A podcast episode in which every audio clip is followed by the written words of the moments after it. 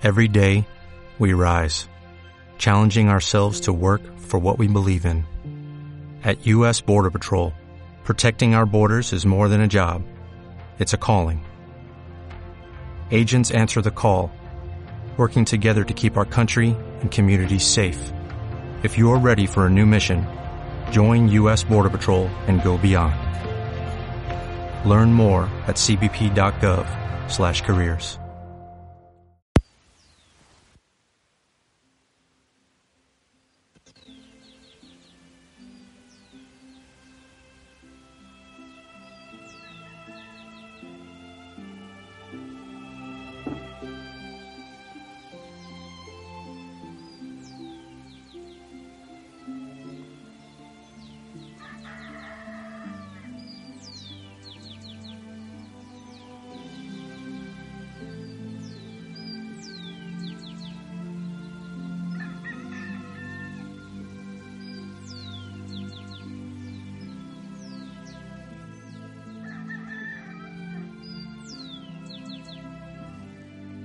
Buen día, buen amanecer, que el Señor te bendiga. Pido al Señor que, que te acompañe, que te lleve a tener un día en mucha bendición. Desde aquí, bueno, es simpático, acaba de encenderse el agua del riego. Si escuchaste, ahí está. Vamos a tener también ese fondo y al frente veo un amanecer rojizo, preciosísimo que se abre Quiere decir que la vida de Dios también se abre para, cada uno de nosotros. El Señor tiene ya dibujado un regalo, una postal en la cual debes poner tú la frase, Él te ama. Imagínate tantos regalos que prepara amorosamente para ti en cada momento. Todavía con la alegría, con el festejo de la Navidad, todavía gozosos por el nacimiento del Salvador, todavía podemos decirnos feliz Navidad. Que vivas muy bien este día. No te olvides que la familia Osana ora por ti. Yo quiero también seguir orando por ti, enviarte un fuerte abrazo, recordarte que te amo en el amor del Señor. Y quiero que vayamos a la palabra del Señor y que el Espíritu Santo nos ilumine eh, espérame un momento, porque hoy estamos celebrando al mártir, al protomártir, al primer mártir, San Esteban. Entonces, que Él interceda por nosotros. Vamos a ver, quiero reclamar la primera palabra de los Hechos de los Apóstoles, la primera lectura. En aquellos días, Esteban, lleno de gracia y poder, realizaba grandes prodigios y signos en medio del pueblo. Unos cuantos de la sinagoga llamada de los libertos, oriundos de Sirene, Alejandría, Cilicia y Asia, se pusieron a discutir con Esteban, pero no lograban hacer frente a la sabiduría y al espíritu con que hablaba. Oyendo estas palabras, eh, se recomían por dentro y rechinaban los dientes de rabia. Esteban, lleno de Espíritu Santo, fijó la mirada en el cielo. Vio la gloria de Dios y a Jesús de pie a la, derecha de Dios y dijo, veo el cielo abierto y al Hijo del Hombre de pie a la derecha de Dios. Dando un grito estentorio, se taparon los oídos y como un solo hombre se abalanzaron sobre él. Lo empujaron fuera de la ciudad y se pusieron a apedrearlo. Los testigos, dejando sus capas a los pies de un joven llamado Saulo, se pusieron también a apedrear a Esteban, que repetía esta invocación. Señor Jesús, recibe mi espíritu. Luego, cayendo de rodillas, lanzó un grito. Señor, no les tengas en cuenta este pecado. Y con estas palabras expiró palabra de Dios.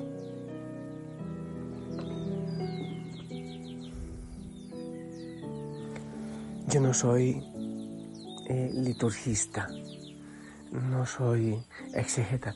Mm, hay sabios y santos. en la iglesia que, manejan todo ese tipo de cosas, las lecturas que deben ir, imagínate tú la experiencia que tiene la iglesia en eso. Yo confieso que si yo estuviese entre los que organizan mm, eh, las lecturas que deben ir para cada día, yo no pondría esta lectura, no pondría Esteban eh, en este día.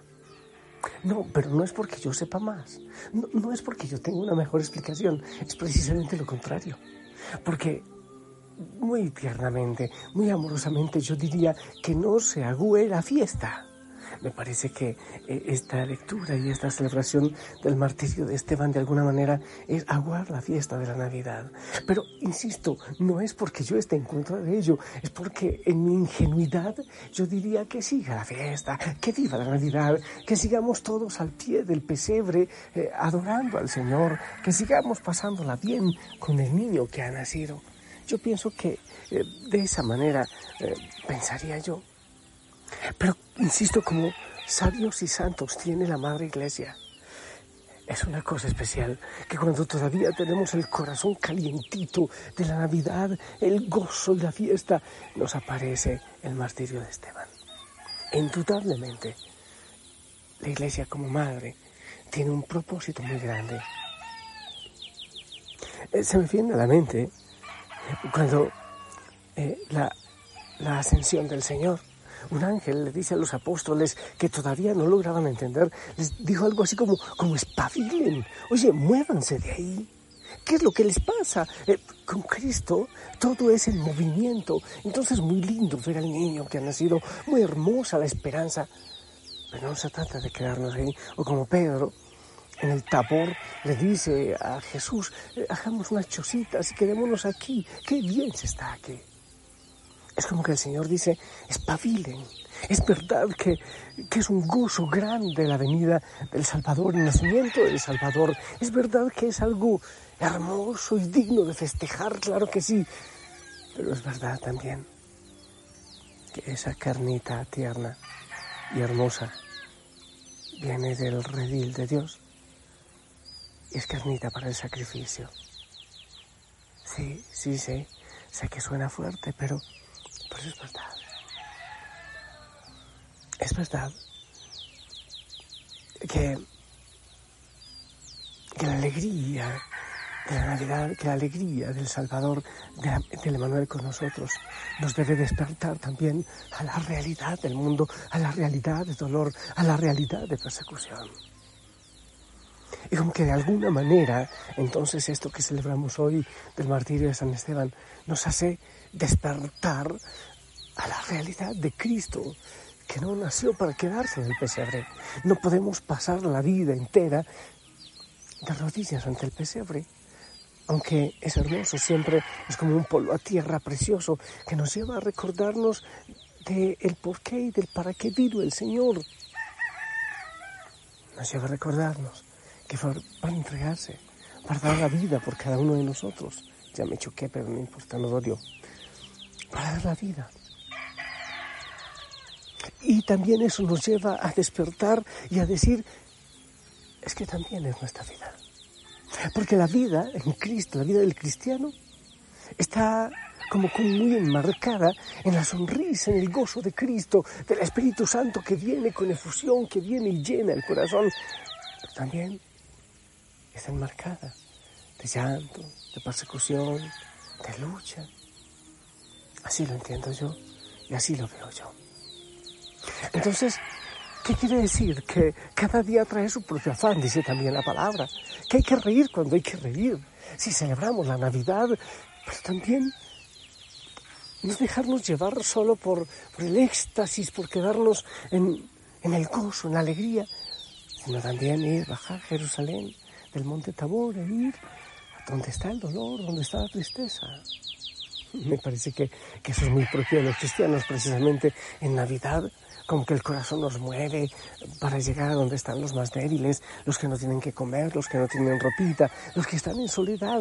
La misma Navidad nos mueve a eso. Y aunque seguimos celebrando, la Navidad es ese, hey, despierta. Porque no se trata de quedarse ahí nomás, síguelo disfrutando. Recuerda que la vida tiene que ser entregada, que la vida tiene que ser dada. Y también a mí me recuerda que cuando ha habido mucho llanto, entonces la sonrisa será mucho más transparente, mucho más alegre. Me da por pensar que cuando hay una ausencia, entonces llega esa presencia y produce mucha más alegría. Esa es la vida del cristiano, un cerca lejos. Es posible que, que en la Navidad haya algunos todavía entristecidos que no han podido alegrarse por distintas realidades que han vivido. La promesa es que sí vendrá una alegría eterna, donde ya no habrá llanto ni desesperación, donde todo será paz. Esa es la realidad. Eso es lo que vivimos en nuestra fe. Hoy entonces el Señor nos dice que hay que dar la vida que ese pequeño que ha nacido, ha nacido por nosotros, para dar la vida por nosotros y que nosotros como Él también debemos dar la vida, que debemos identificarnos con Él, en el pesebre, con los pastores, con la esperanza que trae, pero también en el camino de la cruz, perdonando como perdonó el Señor, así como lo hace Esteban. Jesús perdonando en la cruz, iba perdonando a aquellos que lo crucificaban. Esteban muriendo apedreado iba perdonando a aquellos que le apedreaban. Llenarnos de alegría, de gozo en Cristo que nace, para que esa alegría no se acabe y que aún en los momentos de, de desesperación, que aún en los momentos de persecución, sea la fuerza del Señor, sea la alegría del Señor, sea ese amor primero que nos invada, que nos contagia, que nos lleva, que nos levanta el ánimo. Debemos vivir una fe completa. Obviamente cuando hay alegría, vivir la alegría, vivir el gozo de Cristo. Cuando hay que llorar, pues también hay que llorar, pero cuando lloramos, recordamos la alegría que nos ha traído el Señor. Y cuando reímos, sabemos que no siempre va a ser así. Te lo voy a decir de otra manera. Es necesario que pasemos por la consolación para llegar a la desolación y es fundamental vivir la desolación porque vendrá la consolación. Es así. Dar la vida. Dar la vida. Fui ciego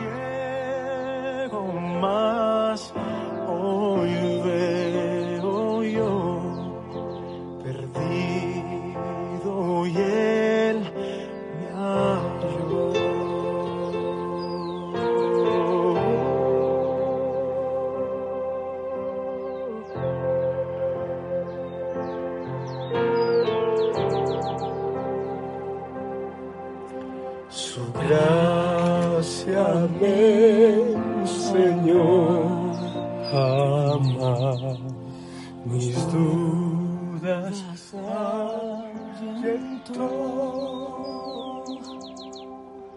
Oh, cuán precioso fue a mi ser cuando Él me transformó.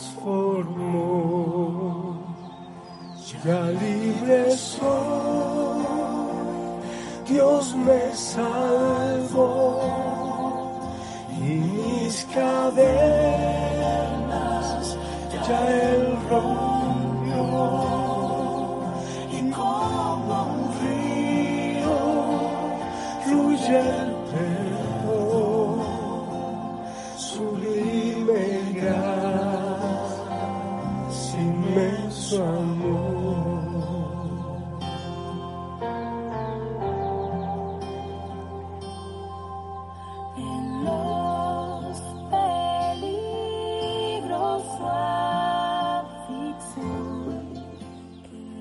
Surge decirte, y ya ir cerrando este mensaje con una, una frase que yo repito mucho, y que el Espíritu Santo te ayude a vivirla e interpretarla de manera adecuada. La frase es, esto también pasará. La alegría nunca debe pasar, el dolor debe pasar, pero debemos, debemos ser conscientes que no todo es, eh, es sonrisa, es fiesta, es, es algarabía, no. que el amor también implica lucha. Así es, que no todo es perfecto. Nos gusta celebrar y felicitar cuando todo es de maravilla. Por cierto, no todo fue así en el nacimiento. Y no todo fue así para Jesús. No todo fue así. Pero aún el Señor sigue haciendo su santa voluntad. Te bendigo. Estoy viendo un paisaje precioso. Te bendigo desde aquí y con toda la familia Osana que ora por ti. En el nombre del Padre, del Hijo y del Espíritu Santo. Amén. Esperamos tu bendición.